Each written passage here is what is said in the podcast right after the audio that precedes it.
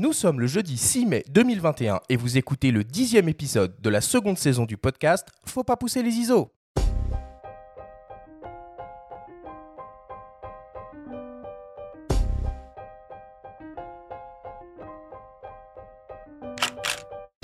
Bienvenue sur Faut pas pousser les ISO, le podcast entièrement dédié à l'image pour tous les passionnés de photos et de vidéos.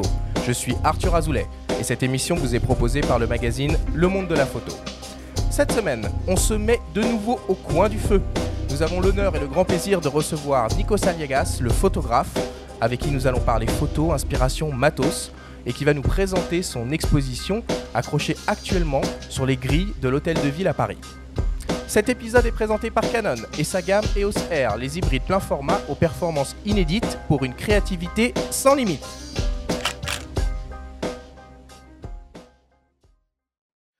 Bonjour à toi, Benjamin Au, grand maître, rédacteur en chef du magazine Le Monde de la Photo. Comment vas-tu aujourd'hui? Salut Arthur, eh ben, écoute, ravi de retrouver les micros après une toute petite euh, pause, une petite interlude dans cette deuxième saison.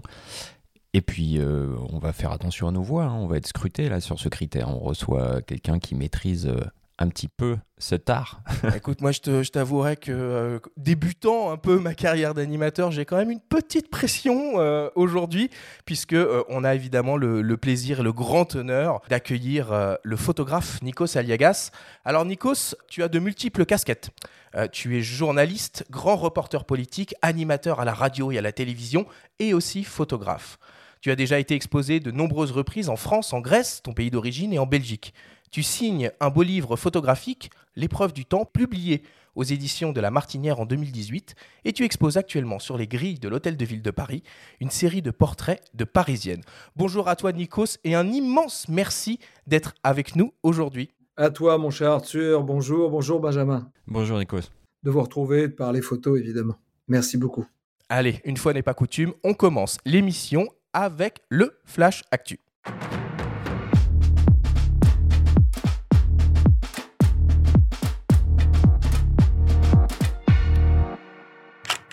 Cette semaine, dans le Flash Actu, Tamron annonce deux zooms en monture Sony E. Sigma lance un nouveau 35 mm f1.4 en gamme Art pour les hybrides 24-36 mm. Et les rencontres d'Arles auront bien lieu cet été. Le Flash Actu vous est présenté par Fox.fr, le nouveau site des spécialistes de l'image. Tamron annonce l'arrivée prochaine de deux nouveaux zooms à destination des hybrides Sony en monture E. Le premier est un grand angle, capable de couvrir le format APS-C. Il s'agit d'un 11-20 mm, équivalent donc à un 16,5-30 mm et offrant une ouverture maximale lumineuse et constante de f2.8. L'objectif est protégé contre les intempéries, il est compact avec moins de 9 cm de long et léger avec un poids de 335 grammes. Le second est un super télézoom capable de couvrir le format 24-36. Il s'agit d'un 150-500 mm parfait donc pour photographier de loin sur du sport ou de l'animalier. L'objectif est particulièrement compact avec environ 21 cm de long replié et léger avec un point de 1,725 kg. Il est doté d'une motorisation autofocus linéaire VXD rapide, précise et compatible avec toutes les technologies de suivi proposées par Sony. L'objectif, dispose d'un collier de fixation trépied et est naturellement protégé contre les intempéries. Le Tamron 150-500 mm f567 DI3 VC VXD et le Tamron 1120 mm f2.8 DI3A RXD seront disponibles dans le courant du mois de juin 2021. Sigma lance pour sa part un nouveau 35 mm en gamme Art conçu pour les hybrides 24-36 mm et disponible en monture L et en monture Sony E. L'objectif exploite une formule optique composée de 15 lentilles réparties en 11 groupes avec deux éléments asphériques et de nombreux verres à faible dispersion. Il offre une ouverture maximale de f1.4 associée à un diaphragme circulaire à 11 lamelles. Il est protégé contre les intempéries, doté d'une bague de réglage manuelle de l'ouverture, d'une motorisation autofocus pas à pas réactive et silencieuse et enfin d'un bouton personnalisable. Le Sigma 35 mm f1.4 DG DN Art sera disponible mi-mai et proposé au prix de 849 euros. Et enfin, pour terminer, une bonne nouvelle. Les rencontres d'Arles auront bien lieu cet été sous la direction de Christophe Wisner, le successeur de Sam Sturze. Après une édition 2020 annulée à la dernière minute, le plus célèbre festival photo du monde reprend du service avec une édition adaptée à la situation sanitaire. L'édition 2021 sera un été des Lucioles. On pourra découvrir de nombreuses expositions, avec par exemple un hommage à Raymond Cochetier, une rétrospective de Sabine Weiss, les collections de Charlotte Perriand. Le festival offrira aussi deux grandes séquences intitulées Identité, fluidité et Atlas. Il mettra en lumière des talents émergents avec là aussi par exemple le prix découverte Louis Roderer. Les rencontres d'Arles, c'est du 4 juillet au 26 septembre prochain.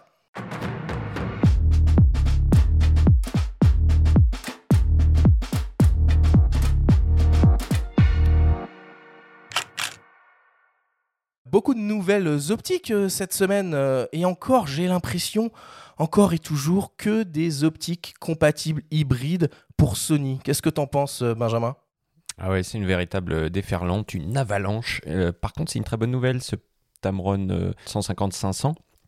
Il faut rappeler que la marque avait démocratisé les 150-600 pour réflexe, à la fois abordable. Donc pour tous les amoureux de longue focale, ça permet de s'équiper à des coûts euh, raisonnables. On n'a pas encore le tarif, mais on peut penser que ce sera à peu près la même chose. Tandis qu'après, euh, Sigma continue aussi de, de décliner ces, belles optiques de gamme art euh, pour les hybrides. Donc bon, on sent que ça sent un peu le sapin pour les réflexes de plus en plus. Nikos, c'est quoi tes, tes, focales et tes optiques favorites? J'aime bien travailler en focale courte, 35, 50, 85. Après, le, hasard fait que j'ai essayé sur le R5 euh, de, du Canon de l'hybride un, 28-70. J'avais avant un 24-70 sur les réflexes classiques. Et finalement, il y a un velouté, une profondeur, un, tissu hyper intéressant. Et j'ai du mal à, euh, quand je fais du reportage de rue, par exemple, certaines photos de l'expo ont été prises avec ça. Oui, c'est le F2, F2 constant, c'est ça? C'est ça.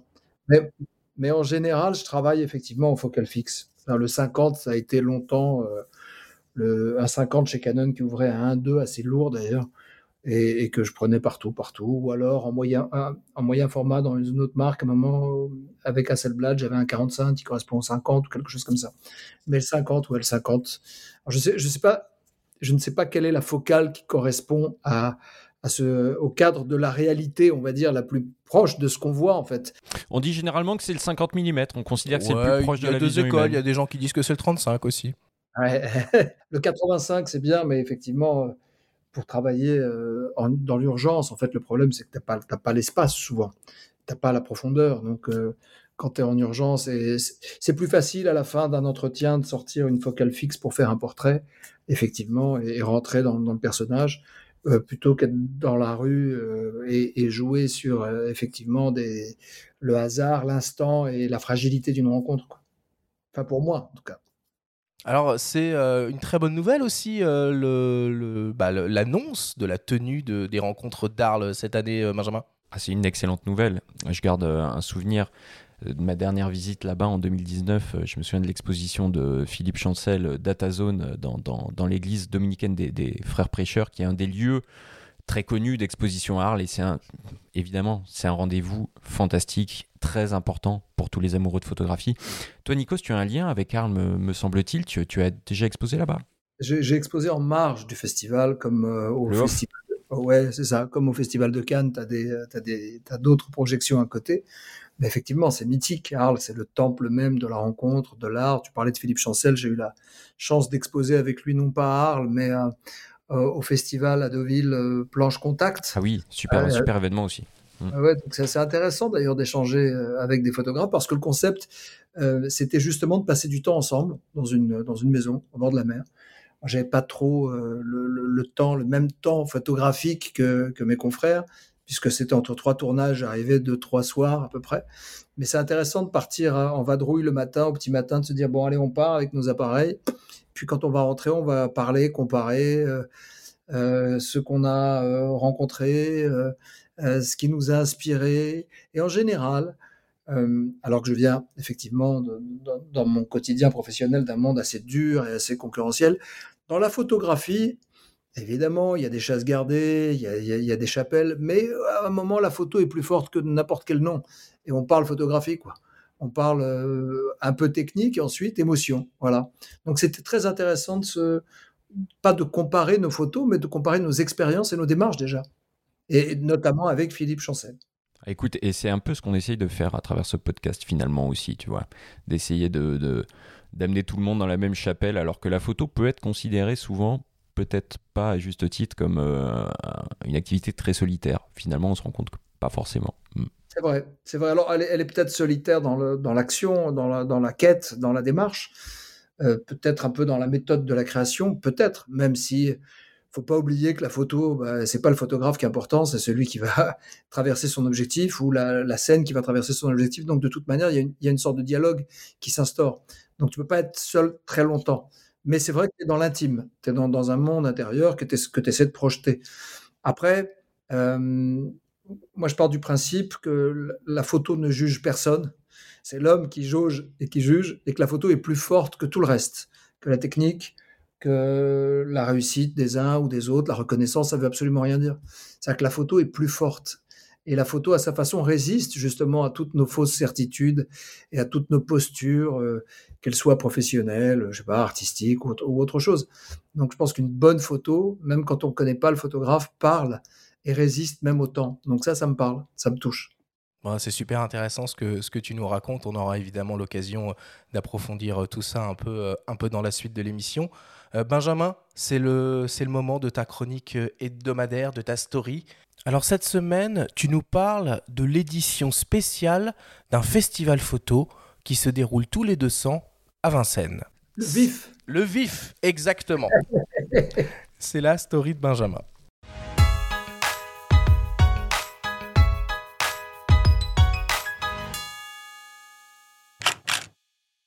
L'édition 2021 du Vincennes Image Festival a dû être annulée. Dans le contexte sanitaire actuel, les conférences, rencontres, vernissages auraient été trop compliquées à organiser, d'autant plus que Steve McCurry, président d'honneur, a dû renoncer à venir pour la même raison.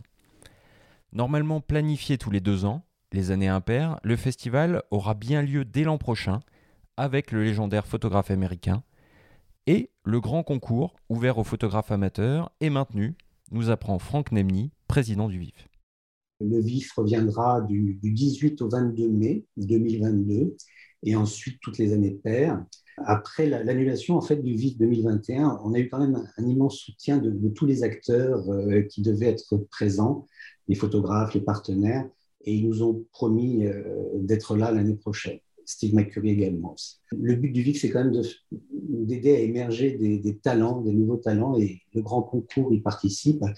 Et euh, bien sûr, pour ne léser aucun candidat, nous réadapterons les, conditions de participation à ce concours pour 2022. Euh, les équipes du VIF se sont tout de même mobilisées pour proposer une grande exposition dans toute la ville durant le mois de mai.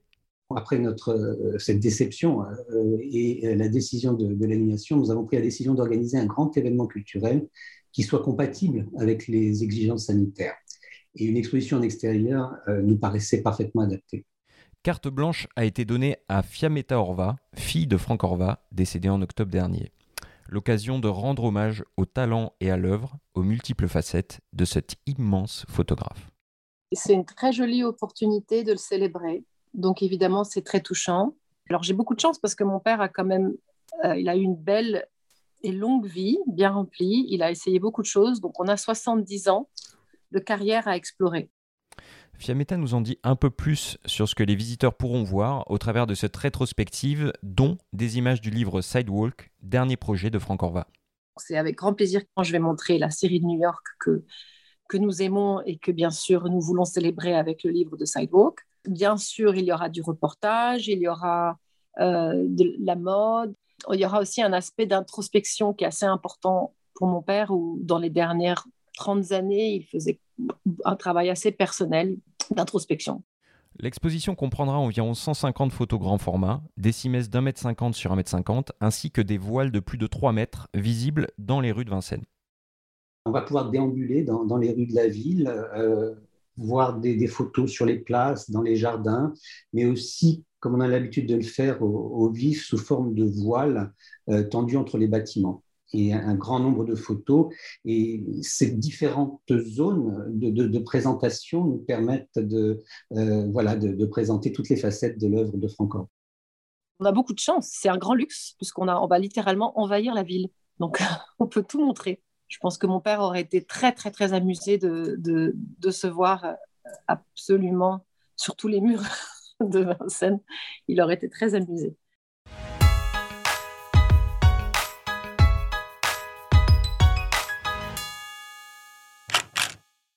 Alors Benjamin, quelles sont les dates exactes de, cette, euh, de cet événement à Vincennes?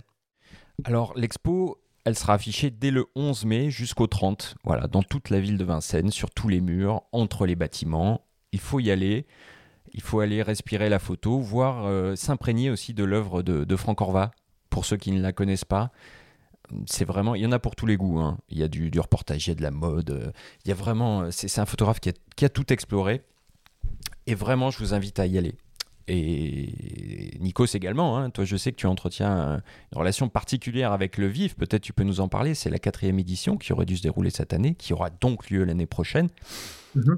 Il m'avait demandé d'ailleurs, Franck Nemnik est le, patron du festival et qui, qui, met toute son âme et toute son énergie pour garder cette institution parce que ça part de gens de bonne volonté euh, au départ et c'est pas une histoire de sous, c'est une histoire de passionnés.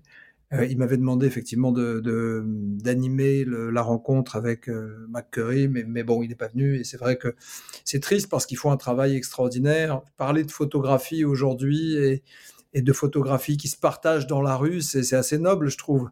À l'heure où effectivement les images inondent le monde, hein, que ce soit sur les téléphones portables, sur les réseaux, revenir à la photographie, à l'écriture de cette lumière euh, est quelque chose de particulier.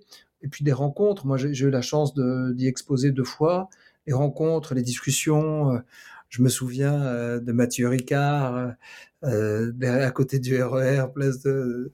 Ah oui, dans cette tenue de moine avec, euh, avec Reza, avec toi d'ailleurs, dans toutes les rues de Vincennes, là, c'était la cohue. Avec des gens qui venaient de partout et qui se demandaient mais, mais c'est qui? C'est le moine Non, c'est un photographe aussi, c'est un philosophe, il, peut faire beaucoup de choses. C'était passionnant. Et euh, avec les Jeffries, on avait fait une belle présentation ensemble. Oh, puis j'aime bien, j'aime bien cette, cette partie de Paris, de l'est de Paris, le Val-de-Marne, pour avoir y habité euh, très très longtemps et pour connaître bien les, euh, le château de Vincennes aussi, c'est là où j'ai appris à faire du vélo, c'est là où je venais avec mon père, gamin, faire des photos, justement. Donc tout ça me parle et me touche particulièrement. Bon, bah c'est super. Rendez-vous donc euh, à Vincennes pour découvrir cette exposition. On revient dans quelques secondes avec toi, Nikos, après une courte page de publicité. Bienvenue dans le Canon Redline Challenge. Nous savons que vous êtes créatif et de talentueux photographes. Nous savons aussi que vous aimez gagner des prix exceptionnels. Alors, voici l'occasion parfaite de nous montrer l'étendue de votre talent. Relevez le défi, la lumière dans l'obscurité. Impressionnez-nous avec votre plus belle photo et envoyez-la avant le 31 mai 2021 pour tenter de gagner plus de 14 000 euros d'équipement Canon. Plus d'infos sur canon.fr slash redline-challenge. Nous sommes de retour dans Faut pas pousser les ISO pour se mettre au coin du feu avec le photographe Nikos Aliagas. Alors Nikos, si tu me le permets, je vais essayer de te tirer le portrait en quelque sorte en tant que photographe. Alors tu es ce que l'on pourrait appeler un photographe de passion humaniste. Tu pratiques la photographie depuis ta jeunesse, d'abord de façon imaginaire, comme tu l'expliques souvent, puis avec ton premier appareil, un Kodak Instamatic que ton père t'avait offert. Pour toi, à l'époque, la photographie est une façon de figer le temps qui passe et de suspendre des instants de famille, des détails de ton enfance. Tu es un autodidacte. Tu as appris et fait tes armes avec l'argentique et es entré dans le numérique par l'intermédiaire du smartphone et des réseaux sociaux que tu utilises abondamment pour partager tes photos. Dans ta photographie, tu questionnes le temps et tu aimes photographier les gens, célèbres ou inconnus. Tu t'intéresses à l'histoire, ton histoire et celle de tes sujets. Pour toi, la photographie sert à ne pas oublier, c'est un langage universel. Du temps, tu en trouves dans ta vie à 200 à l'heure pour faire ta photographie. Moments suspendus, l'épreuve du temps, âme grecque, corps et âme, mémoire de main, voici les noms de tes principales expositions que tu as offertes au public ces dernières années. Désormais, la photographie est en quelque sorte aussi l'une de tes marques de fabrique. Elle est omniprésente dans ta carrière professionnelle et journalistique avec la mise en scène récurrente de ton acte photographique et de tes images dans la réalisation d'interviews pour les différents médias avec qui tu travailles. Tu es devenu au fil du temps un portraitiste incontournable de la scène médiatique française. Aujourd'hui et jusqu'à dimanche prochain, on peut découvrir une partie de ton travail personnel sur les grilles de l'Hôtel de Ville de Paris. Tu exposes une série de 35 portraits de Parisiennes inconnues que tu as croisées un peu au hasard et que tu as souhaité immortaliser en noir et blanc. Tantôt photo posée, tantôt photo volée, tu offres ton regard sur ces héroïnes qui n'ont pas cherché à être dans la lumière. nous nous sommes invités à ton exposition et avons recueilli les témoignages de spectateurs inconnus ou incognito. On les écoute. Mais déjà, j'aime bien l'animateur Nikos. J'adore ce qu'il fait en télévision. On sent que c'est quelqu'un de très humain, qui est, très porté vers l'autre. Et on le voit dans ses photos. On voit que dans, ses photos, il y a plein d'émotions. Il y a, il y a un univers très particulier. Oui, il est vraiment euh, tourné vers l'autre, vers l'humain. C'est ce que, en tout cas, c'est voilà, ce que cette photo me, me donne comme émotion. Voilà. Euh, moi, je trouve ça intéressant de voir que ce sont des femmes, vu que la majorité du temps, ce sont des hommes. Et ça représente la, la puissance un peu féminine. Vraiment, je sais pas comment dire, je trouve ça bah, très joli. C'est intéressant de voir comme euh, c'est centré sur la femme, sur Paris. Et de voir tout ça en noir et blanc alors que j'ai l'habitude de voir cette ville en couleur. Euh, je vois les oiseaux là par exemple, euh, bah, c'est magnifique. Moi ça me rappelle une amie qui nourrissait ses, des pigeons à, sa fenêtre. Et bon ben là je vais la prendre en photo pour, pour la mettre sur sa tombe par exemple parce que ah. Euh, je, je, les trouve très belles. Enfin, elles sont magnifiques, les photos de, de Nico. Très très belles. Moi, ce que j'adore, c'est la, profondeur de, de, champ, la profondeur du noir et blanc qu'il utilise, notamment dans, une que je viens de voir là, là-bas. Enfin, j'adore cette, son traitement du noir et blanc, quoi, de l'image. Là, je suis devant celle-ci qui s'appelle L'amour inconditionnel, par exemple. J'adore le, comment ça s'appelle La contre-plongée, quoi, le mouvement de contre-plongée. Le regard, je, trouve qu'il capte formidablement bien les gens, leur visage, leur expression, leur regard. J'avais déjà vu une exposition. Euh, à la conciergerie, là, il y a quelques années, j'avais été vraiment impactée par ça, quoi, par ce noir et blanc et l'expression des gens, quoi, la façon de capter les émotions. Cher Nikos, merci, merci au nom des Parisiennes et puis euh, merci parce que euh, c'est magnifique on, aime à se retrouver dans, ces visages et, les Parisiennes, euh, c'est vraiment ça, c'est cette diversité de, beaux visages et, de femmes engagées, de femmes debout. Bon, tu auras peut-être reconnu la voix de la, de la dernière personne interviewée sur ce, sur ce micro-trottoir. C'est sympa, non ces, ces, retours un peu, un peu spontanés de spectateurs. Il y avait vraiment beaucoup de monde devant ton expo. Hein. Écoute, ça me touche. je ne veux pas vous mentir, c'est plus que sympa, c'est très émouvant pour moi. Parce que je donne l'illusion de quelqu'un, effectivement, euh, à travers mon métier médiatique et, de ma présence, on va dire, par la force des choses euh, publiques, euh, de maîtriser le, genre, mais en fait, pas du tout. la photographie est une mise à nu, pour moi, c'est quelque chose d'intime et qui a commencé dans ma vie non pas pour faire des expos, mais parce que j'en avais besoin. J'avais besoin de raconter une histoire. J'avais besoin de, de, me connecter à, quelque chose. donc je suis très ému et en même temps assez pudique pour tout vous dire. C'est pas de la fausse pudeur ou de la posture, mais c'est toujours difficile de, te dire que tu vas mettre aux yeux de tous ce que toi tu as imaginé, ce que toi tu as ressenti. Euh, avec fragilité, c'est-à-dire sans certitude. Je ne, photographie, pas avec des certitudes. J'ai pas reconnu les voix. Je ne sais pas qui est la dame, euh, enfin, a priori, qui a, parlé. Donc, c'est intéressant de ne pas savoir. Et d'ailleurs, je, je, vais vous dire la vérité, je suis plus stressé euh, le jour de l'accrochage d'une expo que lorsque j'arrive sur scène avec un micro et, je sais pertinemment qu'il y a des millions de gens qui vont, me juger, me regarder, aimer, pas aimer. Mais là, à ce moment-là, je, me sens nu, totalement. C'est-à-dire que sans, euh, protection, on va dire, il n'y a pas de caméra, il n'y a rien. Et effectivement, euh, ça relie les gens, la photographie. On n'a pas besoin d'être là presque. Tu accroches les photos et tu laisses, tu laisses la photo raconter une autre histoire, ouvrir une autre fenêtre. C'est bouleversant d'entendre cette dame euh, parler de sa copine qui est enterrée et qui te dit je photographie les oiseaux parce que ça me rappelle une autre image, celle de ma copine qui était effectivement sur son petit balcon et qui, euh, vraisemblablement, pour euh, euh, répondre à sa solitude, invitait des pigeons à, voilà, à partager un bout de pain ou quelques graines. Et cette photographie, elle va la mettre, elle va l'imprimer, elle va la mettre sur sa, sur sa tombe. Vous vous rendez compte La relation, l'histoire qui continue. et en fait, le photographe n'est qu'un médium, en réalité. Euh, au sens euh, un passeur. Ce qui est un peu ma vie, j'ai toujours été une sorte de passeur, curieusement. Euh, toujours soit sur une scène en train de effectivement de partager un texte, soit à la télé, soit en tant que journaliste, donner la parole à quelqu'un, mettre quelqu'un dans la lumière.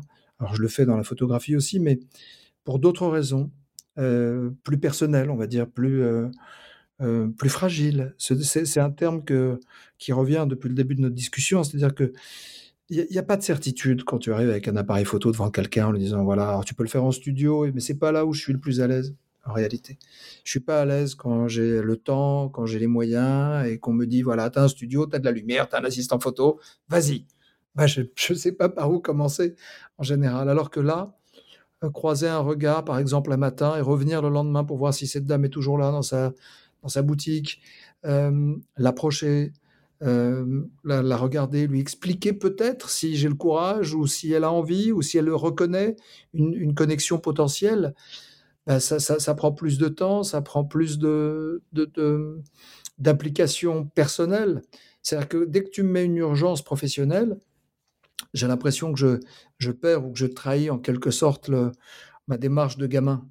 Le gamin qui euh, déroulait le film imaginaire euh, avant de se coucher dans son petit lit à côté de la machine à coudre de son père. Je fermais les yeux et, je déroulais le film avec les pauses. J'avais 24, 30 pauses par jour. je me disais, voilà, j'avais pas d'appareil photo, mais je me disais euh, quelle, était la couleur euh, de la, du tablier, euh, du, de l'épicier. les mains, j'essayais de me souvenir des mains des gens. C'est un truc de dingue parce que mon père était artisan, il travaillait tard le soir à la maison dans cette petite chambre où on habitait tous.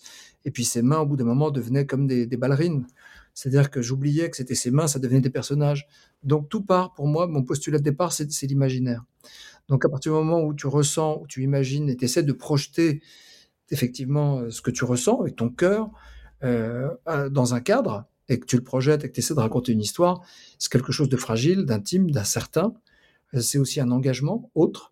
Alors que quand je fais mon travail et que je parle face à une caméra ou, face, à un micro, bah, je ne parle pas de moi en vrai. Euh, je ne parle pas de ce que je ressens, mais je parle de, l'autre. Donc c'est très intéressant. Et qu'est-ce qui t'a donné l'idée de cette euh, exposition et pourquoi tu as voulu mettre en valeur, mettre en lumière les Parisiennes? Donc on en a entendu la plupart d'entre elles et dont cette, dame effectivement très très émouvante qui, a pris une photo euh, de ta photo euh, des pigeons. On a entendu la première d'entre elles, Madame Hidalgo, euh, voilà, qui les représente. Pourquoi parler des Parisiennes C'était Madame Hidalgo, c'était la mère, le dernier son qu'on a entendu Absolument, absolument. D'accord, ben voilà. C'est que je connais pas encore assez bien sa voix, sa voice. Alors, pour moi, la, la Parisienne, c'est d'abord la ville cette scène de théâtre euh, qu'est Paris avec euh, ses monuments, par exemple la Tour Eiffel, pour moi, la parisienne par excellence. C'est celle que, euh, qu'on venait regarder, observer avec mon père et ma mère le week-end. Nous qui habitions du côté de la rive droite, dans les quartiers populaires, on traversait le pont et on arrivait devant la Tour Eiffel, on disait waouh Voilà, on, avait l'impression de partir en, voyage, en expédition dans les quartiers chics de Paris. Donc pour moi, la parisienne, c'est d'abord la Tour Eiffel. La Tour Eiffel qui résiste aux certitudes, aux vanités, aux modes, et, même à l'ère du temps, au politiquement correct de l'époque, puisque la Tour Eiffel devait être détruite après l'exposition universelle. Et de toute façon, personne dans l'intelligentsia parisienne de l'époque, euh, du côté des intellectuels, écrivains, philosophes, euh, enfin journalistes, ne la considérait euh, comme une œuvre d'excellence, puisqu'on disait que c'était moche et qu'il fallait le détruire, que ça cassait l'esthétique de Paris. Et pourtant, la Tour Eiffel a prouvé le contraire. Aujourd'hui, sans Tour Eiffel, ce serait pas pareil. Euh, donc déjà, cette, euh, cette on va dire, maturité, cette présence qui a tout dans, dans, sa construction de masculin, c'est-à-dire l'acier, son côté phallique qui déchire le ciel. Et pourtant, elle est, c'est une dame. C'est la dame la dame de fer, cette vieille dame qui nous protège et qui en même temps, du haut de ses 300 euh, mètres, nous rappelle que toutes nos certitudes et toutes euh, nos, comment dire, nos névroses sociétales ne sont que des passages. Donc à partir de là, euh, pour moi, Paris se transforme en une scène de théâtre avec cette lumière très étrange, parisienne, qui peut être tranchante, mais qui est très souvent pseudo-mélancolique, avec cette réflexion permanente sur le pavé, comme si c'était un miroir de l'autre nous-mêmes qui nous regardait. Donc, il suffit de se remettre dans les romans de Balzac pour voir que les Parisiens et les Parisiennes euh, pensent être les, héros de cette scène de théâtre, de cette comédie humaine qui souvent est une farce ou une tragédie, ou quelque chose de l'ordre du comico-tragique. Et finalement, on se rend compte que les femmes ont moins besoin, alors peut-être que c'est une impression, en tout cas dans ma mythologie à moi personnelle, de cette reconnaissance permanente d'être un Rastignac, d'être un Rubempré, un chef d'État, un homme d'affaires, qu'elles tracent leur route. Alors, la parisienne, c'est aussi une, une autre façon euh, euh, de, considérer euh, la, présence féminine de Paris, c'est-à-dire que la parisienne, dans, dans l'inconscient collectif mondial, c'est une, euh, c'est une femme chic, euh, c'est euh, Inès de la Fressange, qui est magnifique, qui est une des, figures parisiennes de la beauté et de la mode. Et moi, c'est pas celle-là que je voulais explorer et rencontrer. C'était justement ces femmes qui ne demandent rien. Et Nikos, pardon de t'interrompre, mais tu, as cité un, monument, donc un monument de, fer très féminin, mais il y a aussi un autre monument qui est Notre-Dame que tu as photographié avec une image bouleversante aussi. On a euh, en avril euh, commémoré les deux ans de, de l'incendie. tu peux nous raconter une, une, anecdote? Il y a cette photo extraordinaire où on voit une dame le dos tourné au monument, le visage dans, caché par ses deux mains. Oui.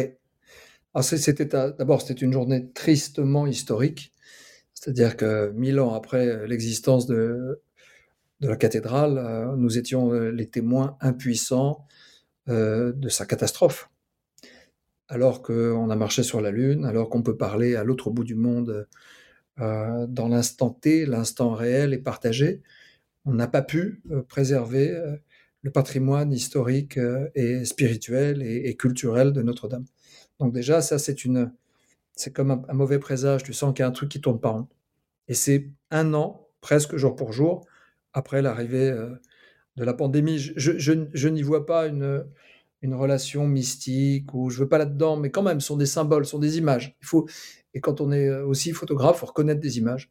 Et à ce moment-là, je, fais mon, ma matinale pour euh, la radio. je suis venu au petit matin. le, ciel était rempli de fumée. Il faisait, nuit quand je suis arrivé. Euh, ça sentait le, cramé, la cendre. Les pompiers travaillaient mais euh, héroïquement et d'arrache-pied toute la nuit. Et puis euh, certains passants commençaient à gare au petit matin à venir, vraiment en pyjama même. J'ai vu des gens avec des peignoirs et des pantoufles descendre de chez eux, l'air ébahi et ahuri en train de regarder. Et donc je fais ma matinale et juste après 9 heures, il y a des joggeurs qui passent, des touristes avec le casque, puis qui s'arrêtent qui commencent à pleurer vraiment dans la rue, des gens qui ont des larmes plein les yeux. Puis il y a cette femme, cette femme euh, qui me voit sortir de la camionnette d'Europe 1 où j'avais fait la matinale, qui s'approche de moi, qui me prend dans ses bras en pleurant. Ça, c'est du jamais vu. Et j'ai mon appareil et je la prends en photo et euh, elle, ça la dérange pas à ce moment-là parce que dans l'étreinte, on on a échangé, on s'est autorisé à dire des choses. Euh, et, je poste cette photo sur les réseaux sociaux qui fait un carton total, qui fait le tour du monde et qui est reprise dans le Figaro, je crois même dans le New York Times. Et cette photo, ça, devient un document. C'est-à-dire que je l'ai appelé le jour d'après Notre-Dame des larmes, c'est ça, Notre-Dame des larmes. Parce qu'au même moment, il y avait une autre dame qui lisait le journal à côté, qui avait le Parisien. Et sur le, elle, était assise euh, devant les, chaises d'un café. Et euh, on voyait dans la vitrine le reflet de Notre-Dame meurtrie. Voilà, donc ce sont des moments qui m'ont bouleversé à la fois en tant que journaliste, en tant que citoyen aussi de cette ville qui est ma ville de naissance, pareil. Et, euh, je voulais dire, voilà, je voulais juste, non pas porter un quelconque jugement, mais montrer comment euh, deux femmes, euh, ce fameux matin funeste, ont, vécu la catastrophe et l'incendie de Notre-Dame de Paris. Et alors, comment est né ce, projet d'exposition qui, je rappelle, est, accroché jusqu'au jusqu'au 10 mai les gens ont encore quelques jours pour aller, pour aller la découvrir. Il y a un catalogue, un livre en préparation euh, qui va l'accompagner? Effectivement, de sortir un catalogue, euh, euh, on va dire souvenir, qu'on ne va pas vendre, mais qu'on va donner, avec Canon, qui est mon partenaire fidèle. Et alors, il y aura en plus des photos qui n'ont pas été exposées. Donc, il y aura un peu plus de photos autour de, de, la parisienne, du thème de, Paris, des parisiennes plutôt. Et alors, l'idée est née avec les équipes de, la mairie de Paris d'Anne Hidalgo. On cherchait voilà, une sorte de collaboration. Et on s'était effectivement parlé avant les vacances. Ça, a commencé à se concrétiser en septembre. Et, et à ce moment-là est arrivée une autre histoire sur, le, sur la table, une, discussion genre, est-ce que tu as une photo qui te plaît pour effectivement illustrer la carte de Nouvel An de, de la mer? Je dis OK, j'avais quelques photos. Et elle a choisi une photo que j'avais prise pendant le confinement. Effectivement, on voit un pigeon traverser la, la, scène avec la tour Eiffel, la fameuse tour Eiffel, avec un, en amorce un bateau-mouche, enfin une, péniche, pardon. Et euh, effectivement, cette photo a été exposée. Et ensuite, euh, on a commencé, on a, fait quelques réunions avec un cahier des charges assez libre, assez tranquille, genre comment tu vois les Parisiennes? Moi, je leur ai dit, c'est un regard assez poétique, c'est pas quelque chose de provocateur, enfin, c'est pas non plus ma personnalité d'aller chercher euh, voilà, des, angles pour montrer qu'il y a aussi ça. J'ai essayé d'être le plus représentatif possible, mais c'est tellement subjectif que ça ne veut rien dire parce que de toute façon, tu peux pas mettre tout le monde, tu peux pas mettre tous les types euh, de, femmes, de professions. Donc je l'ai fait un peu au feeling. Et pour moi, la représentativité partait du cœur, c'est-à-dire elle partait de la, du sentiment, ne pas mettre par exemple que des femmes tristes ou que des femmes euh, hey super heureuses dans un contexte très compliqué parce qu'il y a effectivement quelques photos de 2019-2020, mais il y a aussi des photos que j'ai prises euh, il y a encore 3-4 mois, donc euh, il y a 3 mois même. en janvier, février, je photographiais encore. Donc l'idée était de, de, raconter des tranches de vie comme des fenêtres possibles, comme des projections, que ce soit par exemple effectivement l'académicienne, je ne peux pas la photographier en tenue d'apparat euh, sur le vif. Je suis obligé de le préparer un petit peu. Bien sûr. Donc, on est allé dans la cour d'honneur euh, de l'Institut de France avec Barbara Cassin, une femme que je lis et que j'admire depuis des années, puisque c'est une grande helléniste euh, dans la lignée des Jacqueline de Romilly. Et, je l'ai mise en scène avec effectivement cette, sa tenue d'immortel et, et, son, son épée en lui disant Alors maintenant, vous allez vous allez vous mettre, vous allez prendre en joue vous allez mettre en, garde. Euh, je ne sais pas ce qu'on dit d'ailleurs, j'ai jamais fait de, de, de, sport d'escrime, mais je voudrais que vous teniez en joue des bulles de savon. Alors c'était un peu compliqué pour que ça ait l'air naturel, mais on voit qu'elle est effectivement J'ai vu passer une, une, photo de making of euh, justement où on voit les, bulles de savon en arrière-plan. Un, peu lunaire. Elle me dit mais pourquoi vous faites ça? Je dis je sais pas. Je lui dis mais je le sens comme ça. Euh, comme des bulles d'ineptie ou de fausses infos que une académicienne, euh, celle qui connaît la langue, qui connaît la tradition, la culture et la justesse, euh, pourrait détruire pour revenir à la vérité. Et puis il y a aussi ces dames qui prennent une petite bière en loose day, place des abbesses, et que j'interpelle. De loin, elles me voient en train de prendre des photos, puis elles se disent c'est pour nous, c'est nous qui prenons en photo le monsieur là. Et puis j'ai ma casquette, j'ai un masque, elles savent pas trop à qui elles ont affaire, donc donc ça, aide aussi parce que la, notoriété peut parfois enlever le naturel. Et puis à un moment, il me dit Bon, arrêtez de nous prendre en photo parce que nos maris pensent qu'on fait nos courses. Donc ça, ça m'a fait rire. Elles avaient un petit coup dans le carreau. Et puis je me dis Alors, c'est pas montrer quelqu'un qui baisse son masque en pleine pandémie. Est-ce que c'est une, irresponsabilité? C'est en tout cas une réalité. On ne peut pas se mentir. Évidemment qu'on est tous aujourd'hui pour respecter les règles, porter le masque. Mais quand elle le baisse quelques secondes pour prendre une gorgée de bière, ça devient tendre et ça devient une forme de résistance, euh, on va dire, du côté de nos mamies qui ont été les premières cibles. Euh, que la pandémie nous a privés. On n'a pas vu nos mères et, nos, nos, anciennes et nos anciens euh, pendant des mois. Et se dire que bon, bah, elles, ont, elles ont survécu, elles sont là, elles font leurs courses, elles rigolent encore, c'est peut-être aussi un, petit message positif. Voilà, pour pas perdre espoir. On sent vraiment toute la passion qui t'anime quand tu parles de, photos. Tu as aussi, j'ai lu que tu avais parler de la photographie comme une activité anti-stress pour toi qui est le plus souvent face aux objectifs hein, euh, sur les plateaux. Qu'est-ce qui te plaît tant dans cette activité photographique? C'est physique, hein, la photo, Benjamin. C'est, Je ne vais pas te contredire. Hein. oui, non, mais c'est hyper physique. C'est-à-dire que mm. la façon dont tu respires, la façon dont ta concentration, ton corps, euh, à la fin d'une séance photo, je suis épuisé. J'ai l'impression qu'on m'a tapé, souvent. Même si c'est du plaisir pendant que je le fais. Donc c'est un, engagement absolu. D'abord, c'est un engagement pour moi de, de, de, de ce que je ressens, j'essaie de le projeter, de le- non pas de le capturer. Tu, tu prends pas une photo, c'est elle qui te prend. hein. C'est elle qui, à un moment, bon, elle, elle a pitié de toi, elle dit Ok, tiens, elle prend ce que tu veux. C'est un combat permanent entre effectivement la technique, le- la lumière changeante, surtout quand tu es dans la rue. Euh, et puis, Mais ça veut dire que tu es tout le temps aux aguets. Si c'est la photo qui te prend, ça veut dire que tu es, quand même euh, susceptible de la prendre, quoi. Tout le temps. Mais même quand j'ai pas d'appareil photo. C'est même, très curieux. et je l'ai déjà dit ça en interview, pardon de le répéter pour ceux qui l'ont peut-être entendu, mais je me réveille pas le matin en me disant euh, euh, aujourd'hui je vais faire la photo. Alors aujourd'hui je la tiens. Ah, aujourd'hui vous allez voir. En fait, je me réveille en me disant mais combien de photos je vais pas pouvoir prendre? Combien d'images je, je vais reconnaître, mais je n'aurai pas le temps de les, de les caresser ou du, du- de, on va dire de, l'objectif. Parce que pour moi, la photographie, euh, Arthur et Benjamin, c'est une reconnaissance. C'est très étrange. C'est comme si euh, l'image, l'histoire existait avant moi. Elle attendait juste ma connexion, c'est personnel, cette image en tous les cas, comme si elle existait dans ce qu'appelle, dans d'ailleurs euh, Bernard Werber qui en parle bien dans, un de ses, de ses romans, enfin c'est pas un roman, dans un de ses essais, ça s'appelle la noosphère.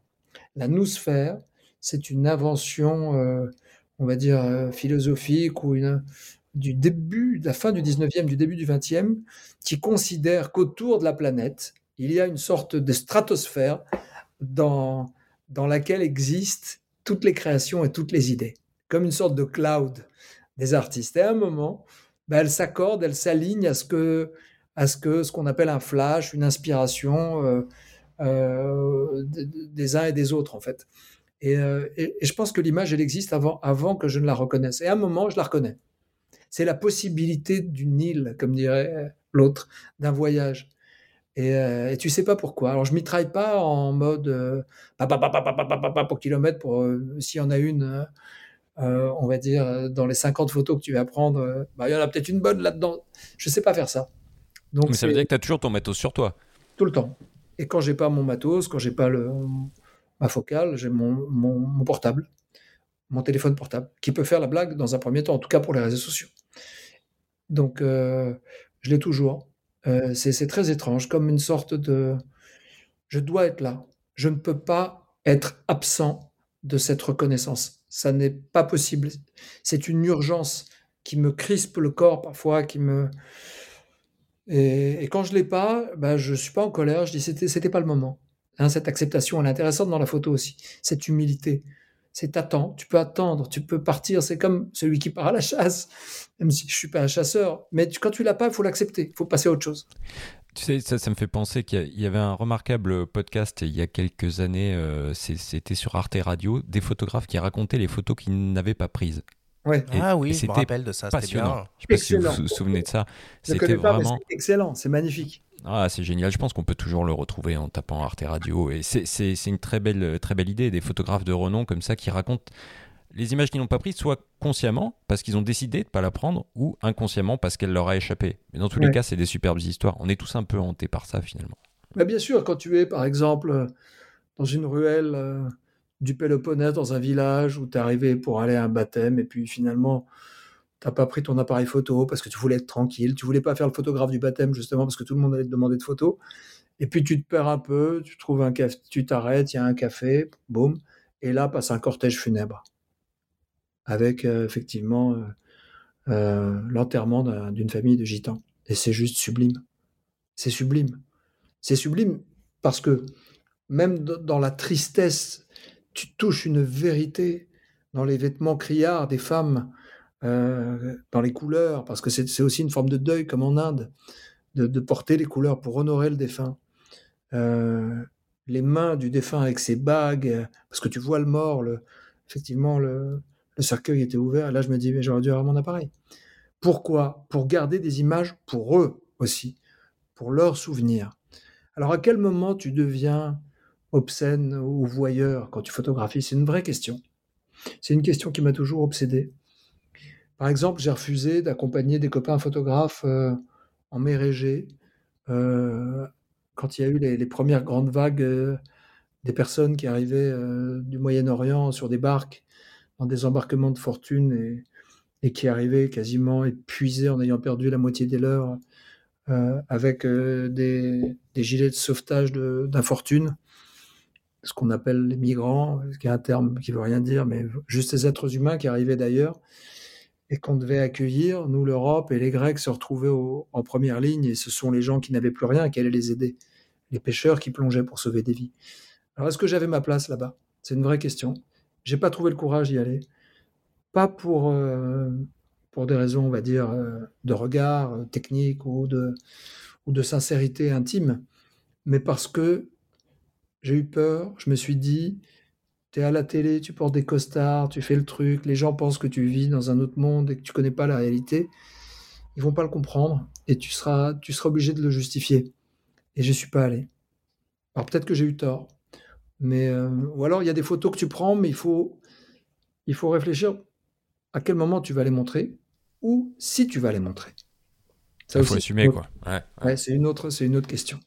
Qui tu es, toi? Comment, comment tu donnes ta légitimité, on va dire, euh, éthique euh, à la démarche? Qui tu es, toi, pour photographier quelque chose? Hmm, Donc, c'est une vraie question que je me pose sur l'image, hein, puisque l'image, de toute manière, est un malentendu. Ne nous mentons pas, que ce soit l'image tirée du photographe ou l'image des, des uns et des autres, des personnalités. Et la mienne l'est tout autant.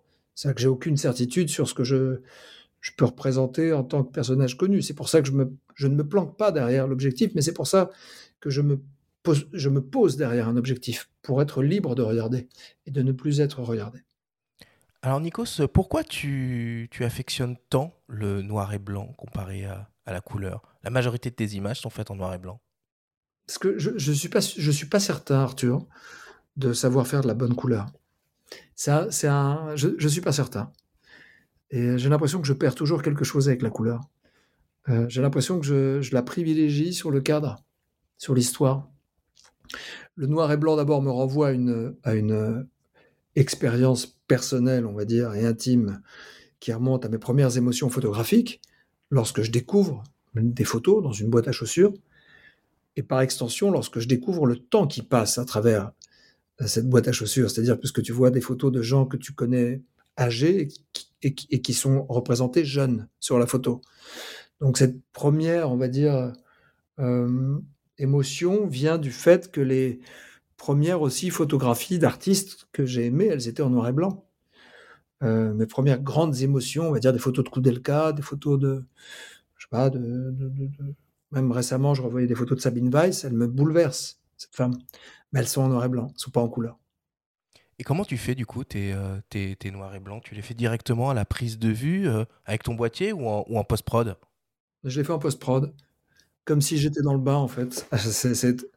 Je choisis mes, mes, mes, on va dire, les dosages des, des, oranges, des rouges, des violets, des bleus qui vont se transformer euh, en bleu, en gris, en gris clair, en gris foncé, en blanc, en noir. Et tout ça me, me, parle évidemment beaucoup parce que lorsque je, lorsque je vois quelqu'un, euh, je l'imagine en noir et blanc. même, même, lorsque je vois quelque chose, un angle, une rue, euh, un arbre. Une main aussi ah, Bien sûr, ah, les mains, c'est Les mains surtout, même. Je vois des mains en noir et blanc. C'est-à-dire que. Et donc, à partir du moment où je, je, photographie en RAW, et j'aime effectivement pouvoir avoir accès à des boîtiers euh, qui, qui puissent faire des gros RAW j'aime pas travailler en JPEG. Euh, j'ai l'impression qu'on perd quelque chose. On gagne autre chose, mais on perd beaucoup. On perd beaucoup de détails, on perd beaucoup de, de matière. Donc je travaille avec des euros. le minimum, si je peux être à 50 MO, je suis content. Ah oui, le R5, c'est 45 millions de pixels. Là. Ça commence à faire des, des, des pelles, de, des pelles de pixels. Ah ouais, des pelles de disque dur. surtout, ouais. et, pareil, quand je shootais au, au, au, boîtier, au réflexe, euh, le 5D RS, c'était celui-là. Ah, 5D, SR. Le SR, le SR, voilà, je le sors encore de temps en temps. Ah, il est plus lourd, il est plus, mais il a autre chose. C'est pas du tout le même, euh, on va dire, la même matière, le même velouté que le R5. Mais bon, les fichiers, j'arrivais, quand tu les transformais en TIFF, derrière, tu arrivais à 300, à 300 MO. Donc, il faut effectivement beaucoup de terrain. Mais grâce à ça, je peux travailler en basse lumière, mes gris, mes contrastes, je contraste beaucoup.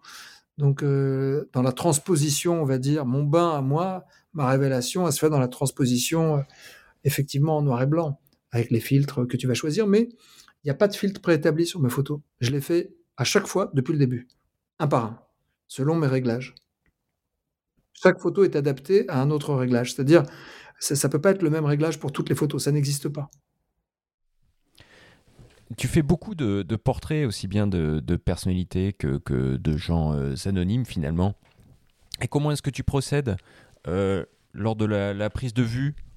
Comment tu, comment tu fais concrètement? Est-ce que tu procèdes à un petit peu de la mise en scène? Tu nous as raconté que euh, l'académicienne, tu as dû la, la, mettre un petit peu en scène. Euh, est-ce que tu es influencé par tes maîtres, Salgado, Irving Penn ou d'autres? Comment tu, tu procèdes? En fait, ça part beaucoup. Ça part d'un d'un constat instinctif, en fait. D'abord, quand c'est quelqu'un de connu, J'essaie de voir, selon ce que je vois dans la vraie vie, euh, ce qui pourrait correspondre à ce que je projette dans mon imagination, mais qui doit être assez proche de ce qu'il est aussi euh, lissé en tant que personnalité. C'est-à-dire qu'il y a certaines personnalités qui ne correspondent pas quand tu les vois et que tu es à côté d'elles, qui ne correspondent pas à sa pochette d'album, par exemple, qui est beaucoup plus retravaillée. Comment faire en sorte de protéger quelqu'un sans pour autant euh, le lisser. Euh, je sais pas très bien, moi, faire les retouches. C'est un autre métier encore, hein, la, vraie retouche artistique, la peau, la cerne. Je fais le minimum. Mais comment faire en sorte que ça corresponde à, ce que, à la perception qu'ont les gens de cet artiste? Donc ça, c'est ma première préoccupation. Est-ce que j'ai suffisamment de lumière? Sinon, je lève pas l'appareil, je, ne lève pas l'objectif.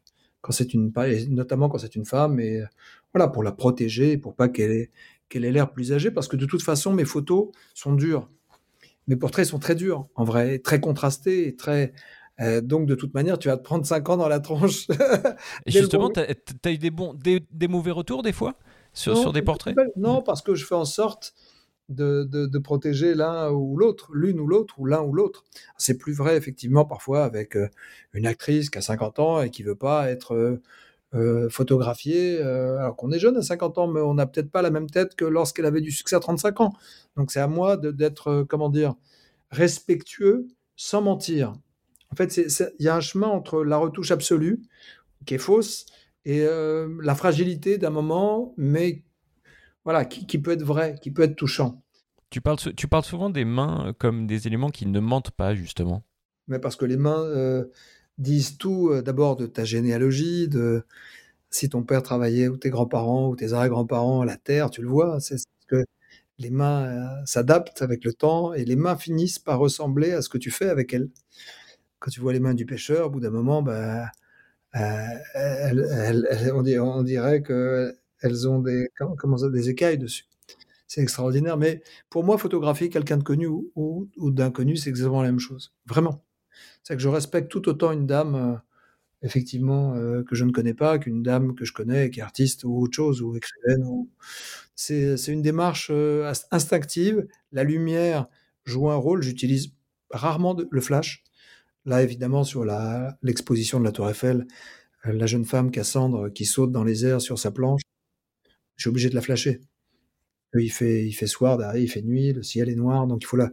Sinon, tu la perds. Elle il faut, donc tu as un flash derrière pour une, légère découpe, mais bien placé en bas, et puis un petit flash juste, euh, une sorte de flash juste sur les yeux, quoi, juste pour sortir un peu la chevelure. Mais en général, j'aime bien travailler avec la lumière du jour ou en studio, en fin d'émission ou en fin d'interview avec la, lumière fixe, qui, qui sont extraordinaires. Aujourd'hui, tu as des LED extraordinaires.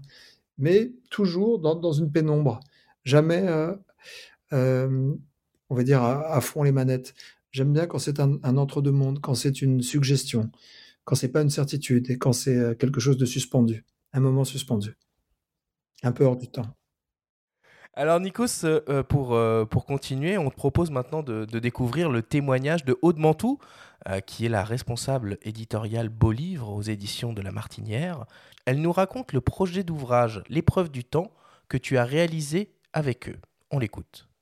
Nous avons eu la chance aux éditions de La Martinière de publier le premier livre de photographie de Nikos, L'épreuve du temps. Un livre qui représentait pour Nikos la somme de plusieurs années de travail dans la photo. Et pour l'équipe qui l'a accompagné, réaliser ce livre a été une belle aventure humaine.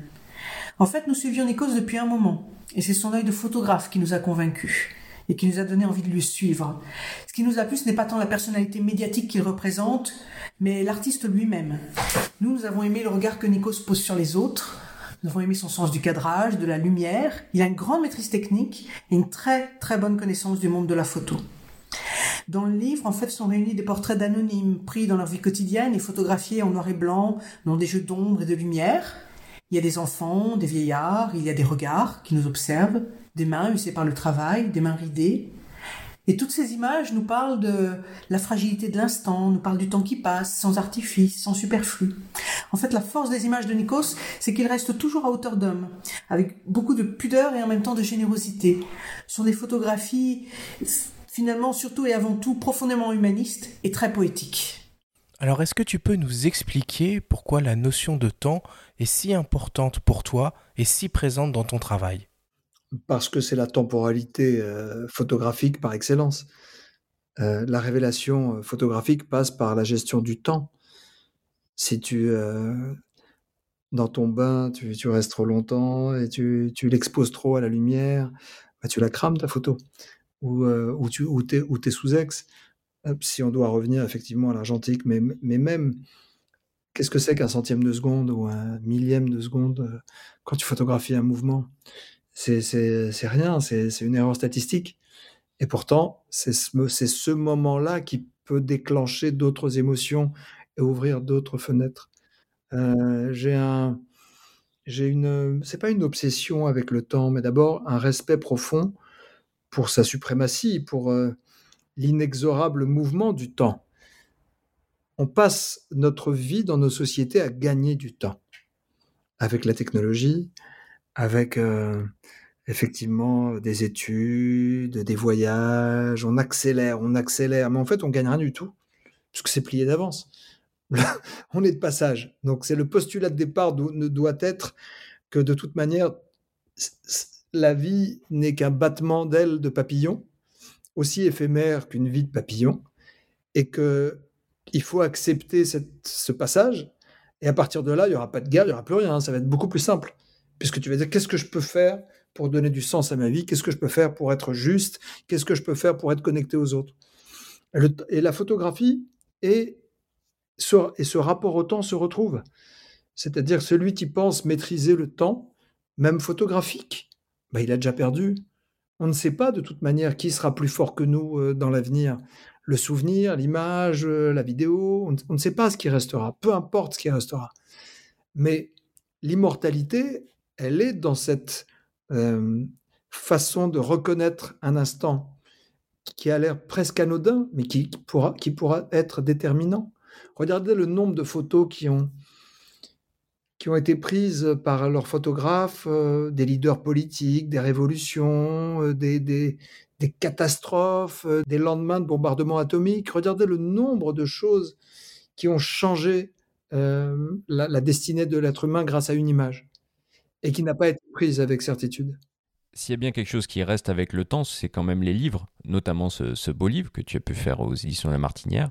Alors que tout ce qu'on voit finalement sur les réseaux. Tu publies aussi beaucoup sur Instagram et tu écris aussi beaucoup en, rapport avec tes images. Donc, euh, qu'est-ce qui restera finalement de tout ça et quel est ton rapport à ces réseaux-là pour partager tes images? Alors, le livre, c'était effectivement chez La Martinière d'abord une chance et une opportunité extraordinaire. Euh, lorsque j'ai travaillé euh, avec les équipes de La Martinière, ça a été un moment vraiment émouvant avec Anne Serrois, avec Hervé de la Martinière lui-même, qui m'a qui m'invite dans son bureau à discuter. Et puis je regardais les bouquins de Salgado à côté des bouquins de Yann Arbus. et je disais, waouh, je vais faire un livre chez la Martinière. c'est pas mal, c'est pas mal. ouais, j'étais comme un gamin, évidemment. Et en même temps, ça m'a mis une pression de dingue. Et quand on a, quand on a fini la maquette, je suis parti près de Bologne avec euh, les directeurs, la directrice artistique. On est parti euh, dans l'usine qui allait imprimer euh, la photo. J'ai passé 24 heures toute la nuit quasiment à regarder les encres, à discuter à baragouiner avec mon, italien approximatif, avec les, imprimeurs, allez voir. C'est ça la photo. On parlait d'image, vous vous rendez compte? Certains parlent de, Bitcoin ou de, de, de, politique toute la journée, ils sont là, ou de, je sais pas, de monter, même dans mon travail, de monter des boîtes de prod, tout ça, mais en fait, moi je m'en fiche c'est que je suis parti juste pour passer 24 heures avec un gars que je connaissais pas, qui était un imprimeur, et pour parler euh, de- du vernis et des, et des noirs. Vous vous rendez compte? Des noirs, de la qualité. Tu l'as rendu noirs fou, j'imagine. je l'ai rendu fou. Mais il m'a mis sur un pauvre canapé. J'étais dans une banlieue de Bologne. Je savais pas ce que je faisais là. Un pauvre truc où il y avait, je sais pas, sali par les encres, le temps avec un ressort qui sortait. Et puis on j'ai quasiment dormi dans le, chez l'imprimeur. Là, c'était un grand moment, un moment de joie parce que c'était mon bébé, mon bébé absolu. Et quand je suis reparti, bah, ils ont dit OK, on te, on te respecte, mec. Tu sais ce que tu veux. Donc voilà. Et puis le lendemain, je suis revenu. J'ai mis mon costard d'animateur. Je suis allé faire mes émissions. Donc c'était assez, c'était assez, euh, c'était assez, euh, comment dire, euh, paradoxal. Mais un livre, c'est une résistance, oui, en quelque sorte. Un livre restera au moins pour, euh, j'espère, tes enfants. Mais effectivement, quand les gens, euh, quand j'ai eu l'opportunité de faire des tournées euh, pour signer le livre dans les librairies partout en France, en Belgique, en Suisse, et que tu vois des gens qui, qui, me disent cette photo, elle m'a bouleversé parce qu'elle m'a rappelé ma propre histoire, ou mon père qui était ailleurs, ou voilà, ou, quand tu vois effectivement une, une Sri Lankaise qui vient me voir par hasard et qui me dit ben, Je connais le village où vous étiez là, je sais, c'est une partie de ma vie et de mon enfance. Merci pour ça, monsieur. Ben voilà, moi je suis un homme heureux, je vois rien d'autre. Bon, et du coup, euh, ton, ton premier euh, beau livre, c'était en 2018. Quand c'est que tu y retournes? Et il faut trouver le bon thème maintenant. Il faut pas se presser. C'est c'est étrange aussi, on parlait tout à l'heure, et j'ai pas répondu, Benjamin, à ta question sur les réseaux sociaux, à, à cette, euh, on va dire, instantanéité du partage. Moi, ce qui me fascine le plus avec Instagram ou Twitter, enfin, Instagram plus aujourd'hui, parce que le reste est devenu plus douloureux, tu regardes, c'est c'est assez obtus, c'est une guerre permanente, tout le monde, euh, on va dire, tape sur tout le monde. Mais c'est pas quelque chose qui m'inspire nécessairement aujourd'hui. Euh, ce qui m'inspire, c'est de pouvoir voir un- un- au même moment où toi tu euh, donnes à manger à tes enfants, un lever du jour à l'autre bout du monde. C'est extraordinaire. Au même moment. Avant, tu, étais au coin du feu avec ta famille, à la campagne, et tu disais Oh là là, mais en ce moment au Canada, il fait combien? Et tu n'avais pas Internet, tu n'avais rien, tu essayais de te souvenir selon les saisons. Et là, tu le vois en direct, tu vois l'autre chez lui. Alors, tu vois tout, mais il faut pas qu'on perde l'imagination.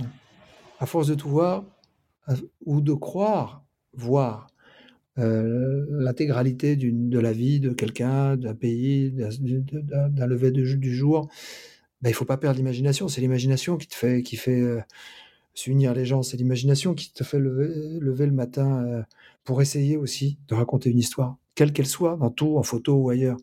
Si on perd l'imagination, on perd le rêve. Et si on perd le rêve, on n'a que des certitudes. Et, très vite, nos certitudes deviennent, des- des- de, de l'amertume. Parce qu'en fait, il n'y a pas de certitude, il n'y a rien. On doit s'adapter, chaque jour est différent. Et euh, effectivement, le livre euh, pourrait être une nouvelle forme d'expression pour euh, ma prochaine, on va dire, quête photographique. Et à un moment, il faudra que je fasse un livre sur la Grèce, c'est sûr. Un livre définitif pour moi sur la Grèce. Et j'ai des milliers de photos sur les mains dans le monde, hein, partout des mains de gens connus, inconnus, vivants, pas vivants. Ça, c'est quelque chose que je stocke depuis des années. Des oliviers aussi. Des oliviers, des, centaines d'oliviers dans le monde. Euh, mais les Grecs, oui, je ferais bien un livre euh, grec, tout simplement. Un truc définitif pour moi où euh, je pourrais mettre 15 ans sur la... QES ou, ou masculin cette fois? Général. Ouais, grec pluriel. Là, on met tout le monde, les enfants, les dames, les grands-mères, les, les anciens, les- le pêcheur, le, tout, tout. J'ai ce qu'il faut. Ou une expo. J'aurais pu cette année, parce que cette année est le bicentenaire de la, de la révolution grecque qui a donné l'indépendance de la Grèce, qui effectivement, depuis 1821, n'a que 200 ans, ou moins de 200 ans d'existence en tant qu'État moderne, puisque euh, l'histoire a été dure avec cette région du monde. Euh, mais, mais bon, j'ai pas voulu faire quelque chose d'opportuniste. C'est genre, voilà, c'est le bicentenaire, allez, boum, tiens mon livre. Il faut faire attention, il faut le faire pour les bonnes raisons.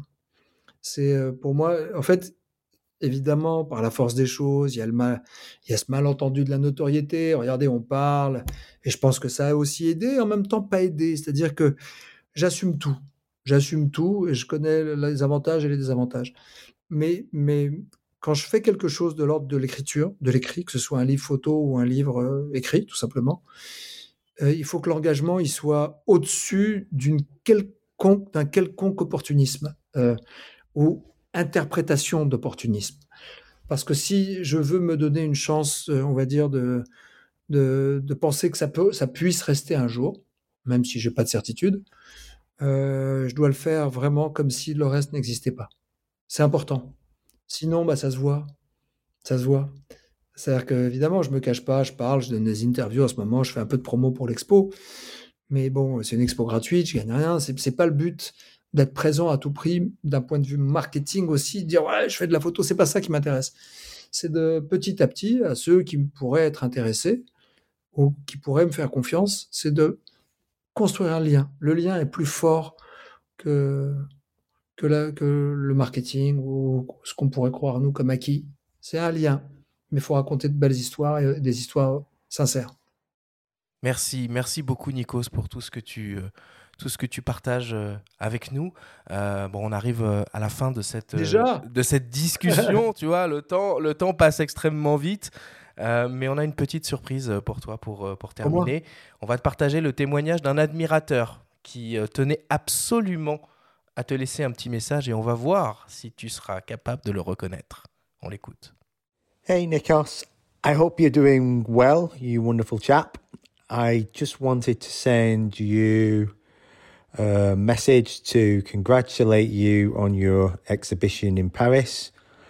Uh, I wish I was there to see it. I'm sure it's wonderful, and I'm sure you're getting many people looking and absorbing all the feelings of your wonderful photographs.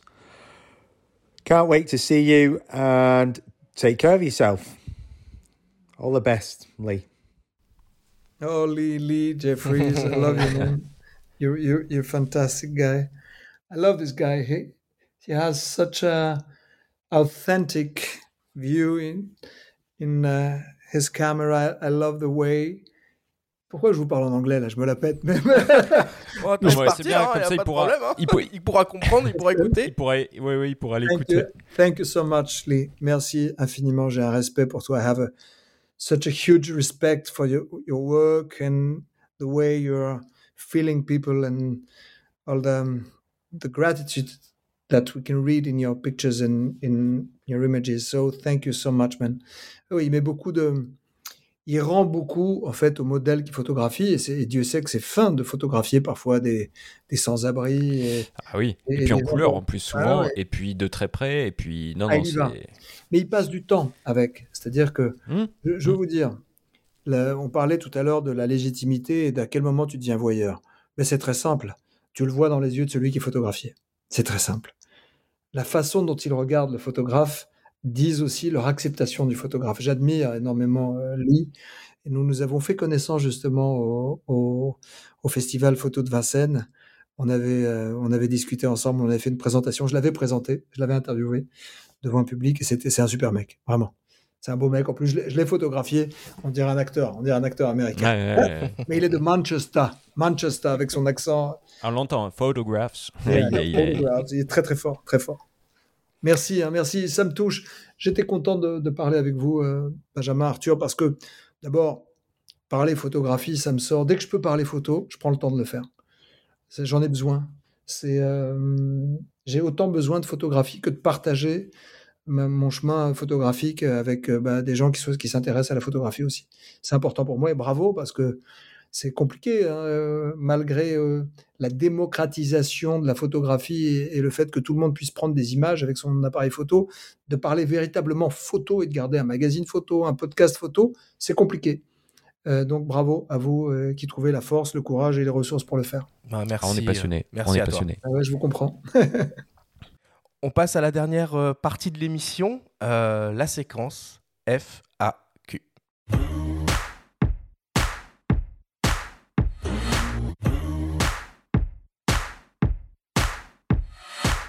Vous le savez maintenant depuis le début de cette deuxième saison, toutes les semaines, vous avez la possibilité de poser des questions euh, à nos invités à travers notre, euh, notre compte euh, Instagram. Et là, évidemment, quand hier on a annoncé qu'on t'avait au micro ce matin, Nico, ça a été un déferlement de questions.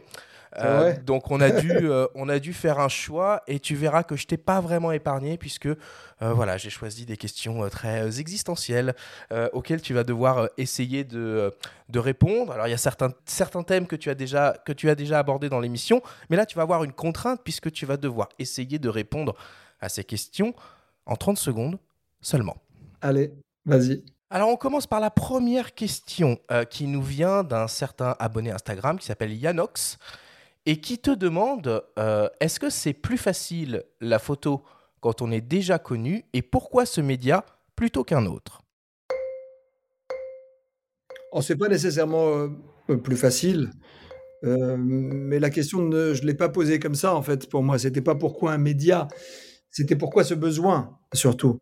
Bah, pour tout ce que effectivement j'ai pu partager dans, dans nos discussions, c'est-à-dire un besoin d'immortaliser au sens euh, presque philosophique du terme un instant, euh, en garder un souvenir pour qu'il ne soit pas euh, perdu dans l'inexorable temps qui passe et Merci beaucoup, Nikos. Ça va vite, votre truc, on dirait ah un bah jeu. C'est 30 secondes, 30 secondes, pas plus. C'est le camoulox. C'est ça. Deuxième question qui nous vient d'un certain Pépito46. Ah, en tout cas, Pepito euh, se demande si tu serais prêt à abandonner ta carrière d'animateur pour te consacrer 100% à la photographie. Alors, je ne sais pas si j'en ai les moyens de le faire. Euh, les, moyens, pas seulement, euh, on va dire, matériels, en fait, mais, il faut, du courage hein, pour y aller. Te dire, j'arrête tout et maintenant je vais faire photographe et vivre de mes images. Le fait que je n'ai pas cette, on va dire, pression, me donne beaucoup de liberté. Et j'ai peur de perdre cette liberté euh, si demain, voilà, parce que tu seras obligé de faire des choses euh, qui ne seront pas nécessairement euh, des choses que, tu voudras. Donc, si j'ai pas le choix, je ferai peut-être des photos que je, n'aurais pas envie de faire. Donc, pour l'instant, tant que je peux faire les deux, c'est bien. Merci beaucoup. Et enfin, troisième et dernière question qui nous vient d'une certaine Elodie BG et qui se demande si tu serais prêt à faire le portrait officiel du prochain ou de la prochaine présidente de la République. C'est pas mal, hein c'est une responsabilité, il faut pas te rater là. Hein. Mais à mon avis, le prochain ou la prochaine présidente n'aimera pas le noir et blanc, hein, je te le dis. Sur un Ce serait une première. Ce serait une première, mais euh, enfin non, ça, ne serait pas une, première. ce serait un retour. Hmm. Un retour, un retour aux sources. Euh, j'admire énormément le travail de Swazig, qui est la photographe du président, l'actuel président de la République, d'Emmanuel Macron. C'est une très très grande photographe. Euh, donc, euh, je sais pas, mais bon, si on me demande, on verra. De pardon avait bien fait Hollande. Hein, donc. il l'a fait, mais il s'est fait pas mal, euh, un petit peu taper dessus, justement. C'est compliqué la politique, c'est compliqué la politique, c'est compliqué. Je suis pas sûr, on verra. On n'en est pas encore là. Merci beaucoup, Nikos.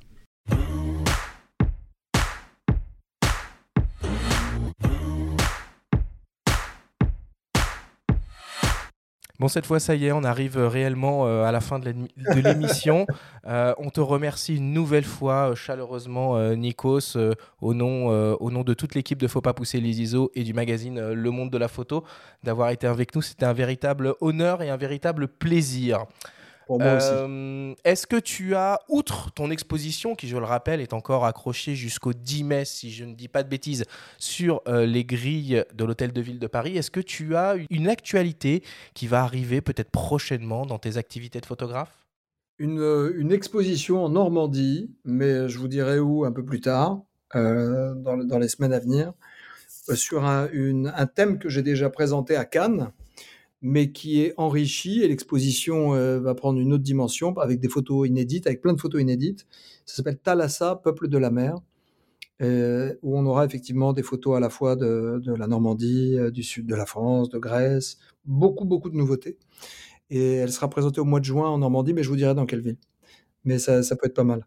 Comme ça pour l'été, ça sera une expo d'été. D'ailleurs, la mer est un thème qui passe bien l'été en tout cas, ça c'est sûr.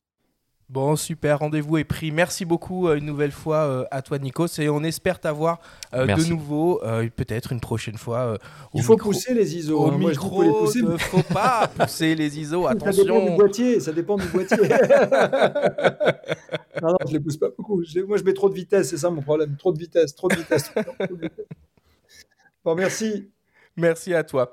La semaine prochaine, euh, eh ben on va se mettre en mode tuto et on va s'intéresser à l'utilisation des filtres en photographie de paysage. Merci à tous de nous avoir écoutés. Prenez soin de vous et à la semaine prochaine.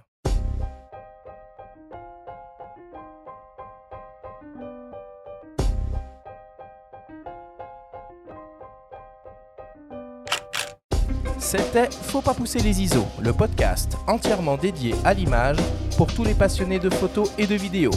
Cet épisode vous a été présenté par Canon et sa gamme EOS R, les hybrides plein format aux performances inédites pour une créativité sans limite.